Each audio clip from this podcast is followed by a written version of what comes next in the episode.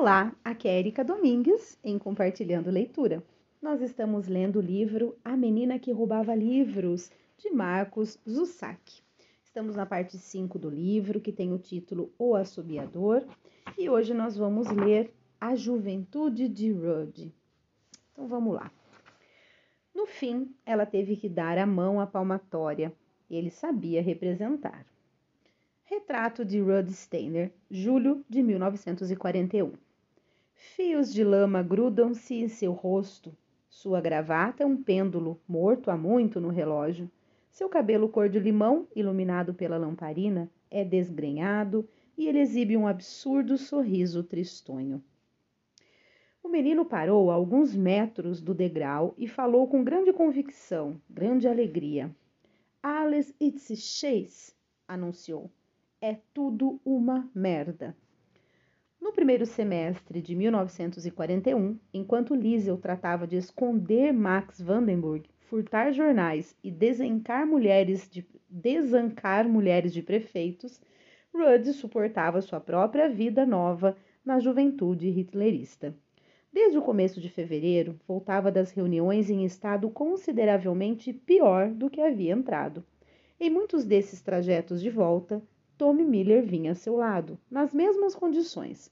O problema tinha três componentes. Um problema tríplice. Primeiro, os ouvidos de Tommy Miller. Segundo, Franz Deutscher, o irado guia da juventude hitlerista. E, te e terceiro, a incapacidade de Rudd de ficar fora das confusões. Ah, se Tommy Miller não tivesse sumido por sete horas num dos dias mais frios da história de Munique, seis anos antes. Suas infecções auditivas e sua lesão no nervo continuavam a deturpar o padrão de marcha da juventude hitlerista, o que, posso lhe assegurar, não era uma coisa positiva. A princípio, o declínio do entusiasmo foi gradativo, mas, com o correr dos meses, Tommy passou a colher sistematicamente a ira dos guias da juventude hitlerista especialmente quando se tratava de marchar. Lembra-se do aniversário de Hitler no ano anterior? Por algum tempo, as infecções no ouvido pioraram. Chegaram a um ponto em que Tommy ficou com autênticos problemas auditivos. Não conseguia entender os comandos gritados para o grupo ao marchar enfileirado. Não fazia diferença se era no salão ou ao ar livre, na neve ou na lama, ou sob a fustigação da chuva. O objetivo era sempre o de todos fazerem alto ao mesmo tempo. Um único clique, diziam-lhes. É só isso que o Führer quer ouvir, todos unidos, todos juntos, como um só. E Tommy era seu ouvido esquerdo, eu acho. Esse era o mais problemático dos dois. E quando o grito penetrante de alto feria os ouvidos de todos os demais, Tommy continuava a marchar, cômica e desatentamente. Era capaz de transformar uma fileira em marcha numa barafunda, num piscar de olhos. Em determinado sábado, no começo de julho, pouco depois das treze e meia de uma sucessão de tentativas fracassadas de marchar, inspiradas em Tome, Franz Deutscher, o supremo sobrenome para o supremo adolescente nazista, perdeu completamente a paciência. Müller, Müller, du af! gritou. Sua densa cabeleira loura massageava-lhe a cabeça enquanto suas palavras manipulavam o rosto de Tommy. Seu macaco, qual é o seu problema? Tommy encurvou-se, temeroso, mas sua bochecha esquerda ainda conseguiu repuxar-se numa contorção maníaca e animada. Ele parecia não apenas rir um risinho triunfal de chacota, como aceitar o carão com alegria. E Franz Deutscher não estava disposto a nada daquilo. Seus olhos pálidos estrelaçaram Tommy. Estraçalharam, desculpa, estraçalharam Tommy. Bem, perguntou, o que você tem a dizer a seu favor? O tique de Tommy só fez aumentar em rapidez e profundidade. Está zombando de mim? Rei! Hey, contorceu-se Tommy numa tentativa desesperada de obter aprovação, mas não conseguiu chegar ao Hitler. Foi então que Rudd se adiantou enfrentou Franz Deutscher, erguendo os olhos para ele. Ele tem um problema, senhor. Isso eu estou vendo. Nos ouvidos, concluiu Rudd. Ele não. Está bem, já chega, fez Deutscher, esfregando as mãos. Vocês dois, seis voltas no campo. Eles obedeceram, mas não com rapidez suficiente. Smell! perseguiu-os a voz de Deutscher. Completadas as seis voltas, os dois receberam ordens de fazer uma série de exercícios do tipo correr, agachar, levantar e agachar de novo, e após quinze longuíssimos minutos, ouviram a ordem de ir para o chão, pelo que deveria ser a última vez. Rudd olhou para baixo. Um círculo torto de lama lhe sorriu. Para que é que está olhando? parecia perguntar. No chão, ordenou Franz. Naturalmente, Rudd saltou por cima dela e caiu de bruços. De pé, sorriu Franz. Um passo atrás. E obedeceram. No chão. Agora a mensagem estava clara e Rudd a aceitou. Mergulhou na lama e prendeu a respiração. E nesse momento, com a orelha na terra encharcada, o exercício acabou. Vielen Dank, mein Herrn, disse Franz Deutscher polidamente. Muito obrigado, meus senhores. Rudd pôs-se de joelhos, escavou um pouco a orelha e olhou para Tommy. Tommy fechou os olhos e careteou. Quando os dois voltaram para a rua Rimmel nesse dia, Liesel pulava amarelinha com algumas crianças menores, ainda usando seu uniforme da, da BDM. Pelo canto do olho, ela viu as duas figuras melancólicas andando em sua direção. Uma delas a chamou. Encontraram-se na escada da frente da casa dos Steiner, aquela caixa de sapatos de concreto, e Rudd lhe contou tudo sobre o episódio do dia. Após dez minutos, Liesel sentou-se. Após onze minutos, sentado ao lado dela, Tommy disse: Foi tudo culpa minha. Mas Rudd descartou-o com um gesto, num ponto qualquer entre a frase e o sorriso, cortado, cortando pela metade uma tira de lama. Foi me. Tentou Tommy outra vez, mas Rudd interrompeu a frase por completo e lhe apontou um dedo. Tommy, por favor. Havia uma expressão peculiar de contentamento no rosto de Rudd. Liesel nunca tinha visto ninguém tão infeliz, mas tão completamente vivo. Fique sentadinho aí e faça uma careta ou qualquer coisa. E continuou a história. Andou de um lado para outro, brigou com a gravata, as palavras foram lançadas em Niesel, caindo em algum ponto do degrau de concreto. Aquele tal de Deutscher, resumiu animado, ele nos pegou, hein, Tommy? Tommy assentiu com a cabeça, fez outro espasmo e falou, não necessariamente nessa ordem. Foi por minha causa. Tommy, que foi que eu disse? Quando? Agora. Fique quieto. É claro, Rudy. Quando Tommy voltou sorumbático para casa, um pouco depois, Rudd experimentou o que parecia ser uma nova tática magistral: a piedade. Na escada, investigou a lama que secara como uma crosta sobre o uniforme e lançou um olhar desamparado a Lisa. Que tal o Salmensky? Que tal o quê? Você sabe. Lisa reagiu da maneira usual. Salker. Riu e percorreu o pequeno trajeto para casa.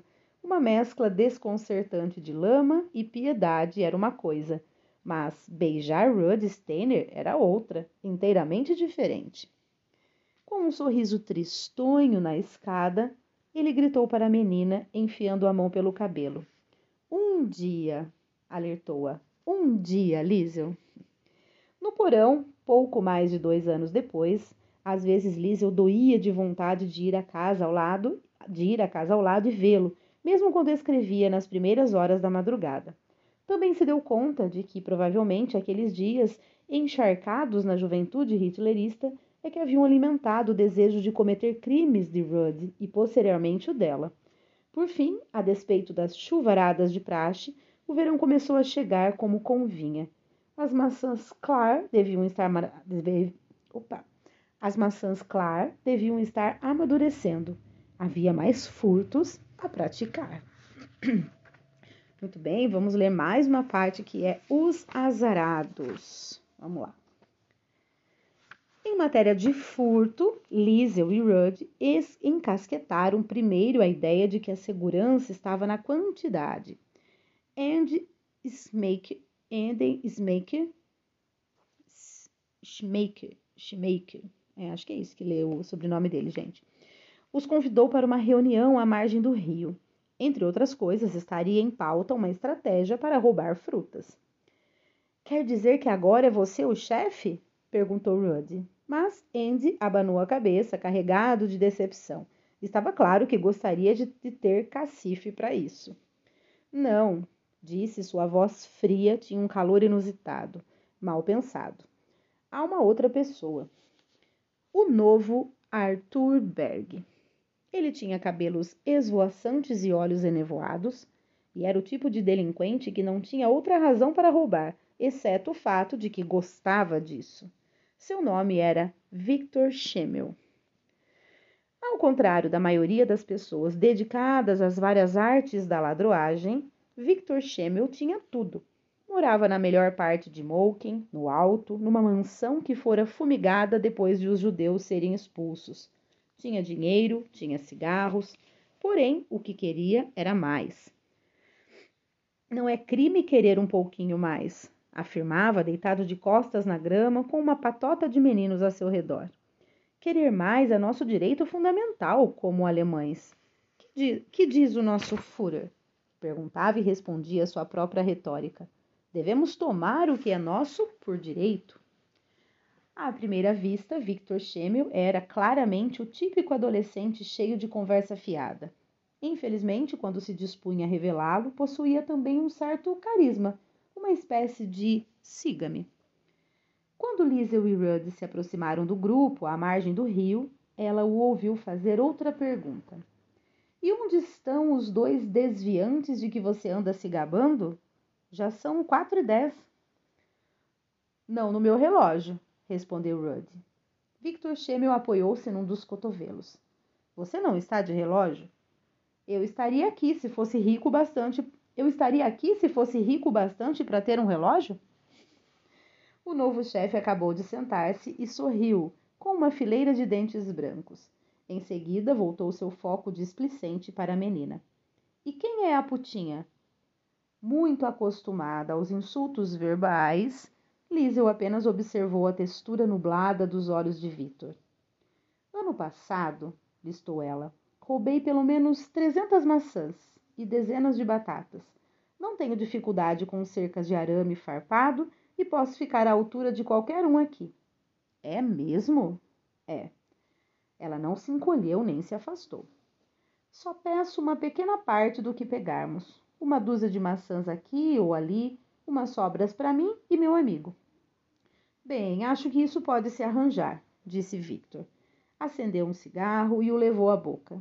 Fez um esforço deliberado para soprar a tragada seguinte no rosto de Liesel.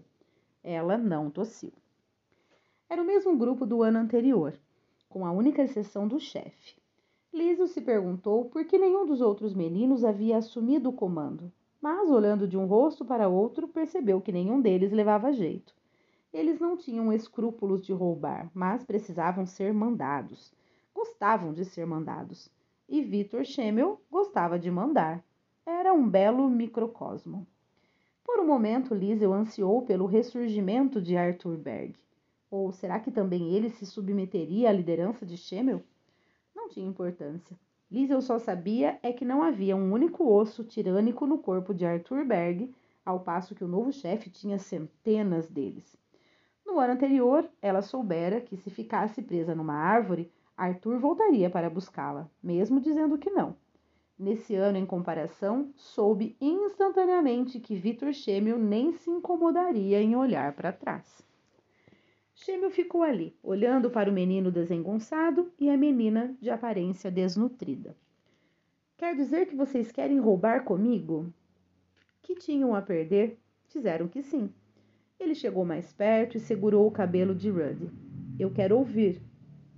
Decididamente, disse Rudd antes de ser empurrado de volta pela franja. E você? É claro.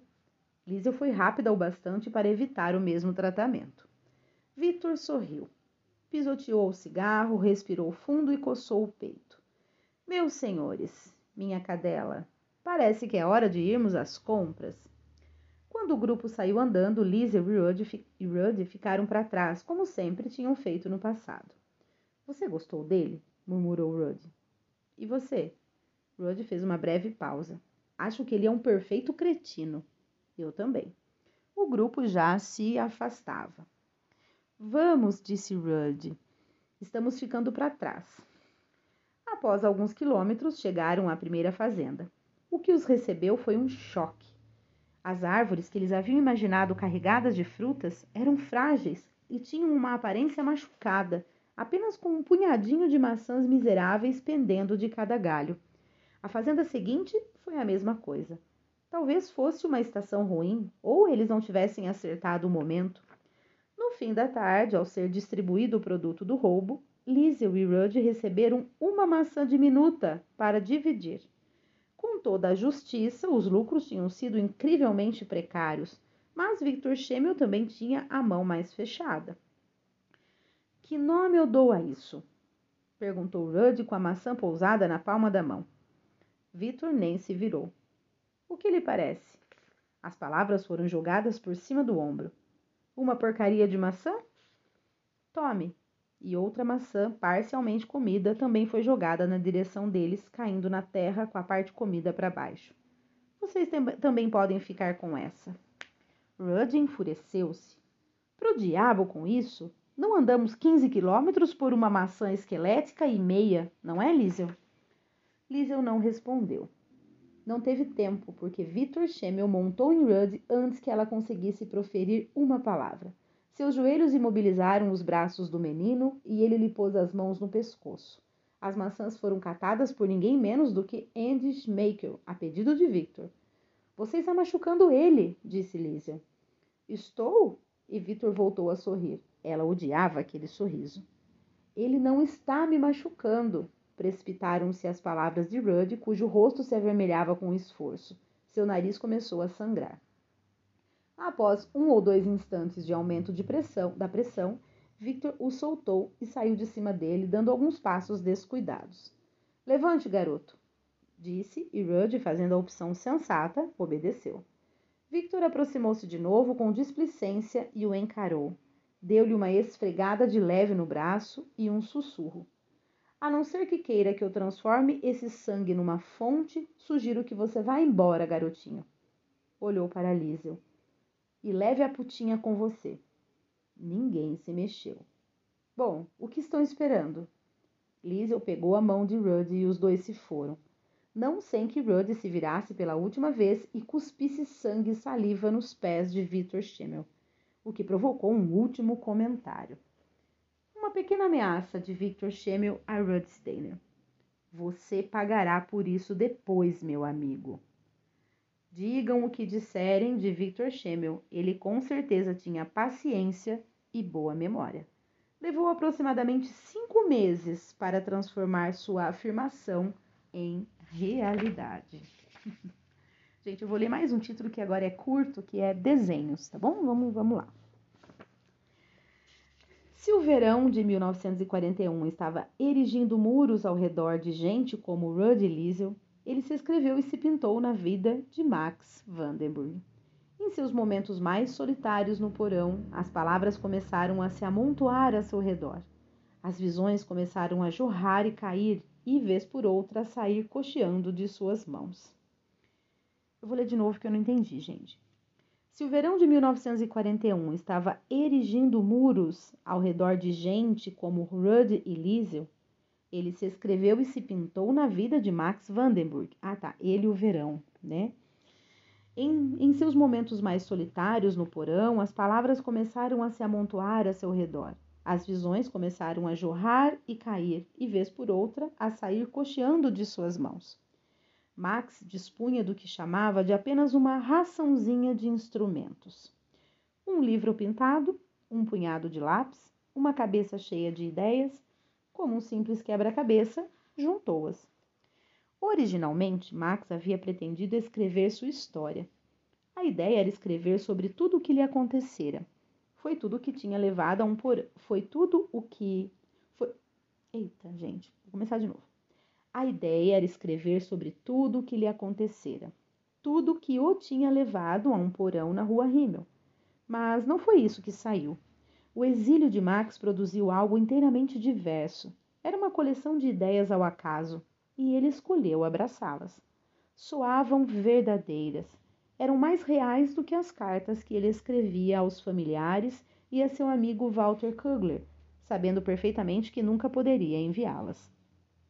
As páginas profanadas de Mein Kampf foram se transformando numa série de desenhos, página após página, que resumiam para ele os acontecimentos que haviam trocado sua vida anterior por outra. Alguns levaram minutos, outros horas. Ele resolveu que quando terminasse o livro, iria dá-lo a Liesel, quando ela tivesse idade suficiente e quando, ao que Max esperava, todo aquele absurdo houvesse acabado. A partir do momento em que testou os lápis na primeira página pintada, o judeu manteve o livro permanentemente fechado. Muitas vezes ele ficava junto de Max ou ainda em suas mãos quando o rapaz dormia. Uma tarde, depois das flexões e abdominais, ele adormeceu, encostado na parede do porão. Quando Liesel desceu, encontrou o livro pousado ao lado dele, inclinado sobre sua coxa esquerda, e foi vencida pela curiosidade. Inclinou-se e o pegou, esperando que Max se mexesse. Não se mexeu. Estava sentado, com a cabeça e os ombros encostados na parede. Liesel mal pôde discernir o som de sua respiração, deslizando para dentro e para fora dele, quando abriu o livro e vislumbrou algumas páginas ao acaso. Aí a primeira página é um desenho do, de Hitler é, de pé num palanque com a mão levantada, né? E, e um balãozinho assim, como que saindo da boca dele, né? Alguns sinais como se fosse de música, tá? E aí escrito embaixo: Não o Führer, o maestro. Aí mais uma página, é um monte de gente empilhada, provavelmente corpos, né? E um, duas pessoas em cima desse monte. Uma menina e, e um rapaz, né? E a menina tá dizendo: Não está um dia lindo? E aí, acima deles é um sol com o desenho da suástica, dentro do sol. Assustada com o que viu, Liesel repôs o livro no lugar, exatamente como o encontrara, encostado na perna de Max. Uma voz a assustou. Dankeschön, disse a voz, e quando a menina olhou, seguindo o rastro do som até seu dono, havia um pequeno toque de satisfação nos lábios do judeu. Nossa, arquejou a menina, você me assustou, Max. Ele voltou a dormir e, ao subir a escada, Liesel arrastou consigo a mesma ideia. Você me assustou, Max. Muito bem, agora sim vamos finalizar o áudio então com esses três, esses três títulos, né? Desta parte 5. Já estamos aí partindo para o final desta parte 5, provavelmente. Eu acho que ainda tem mais três títulos que talvez a gente faça em dois áudios.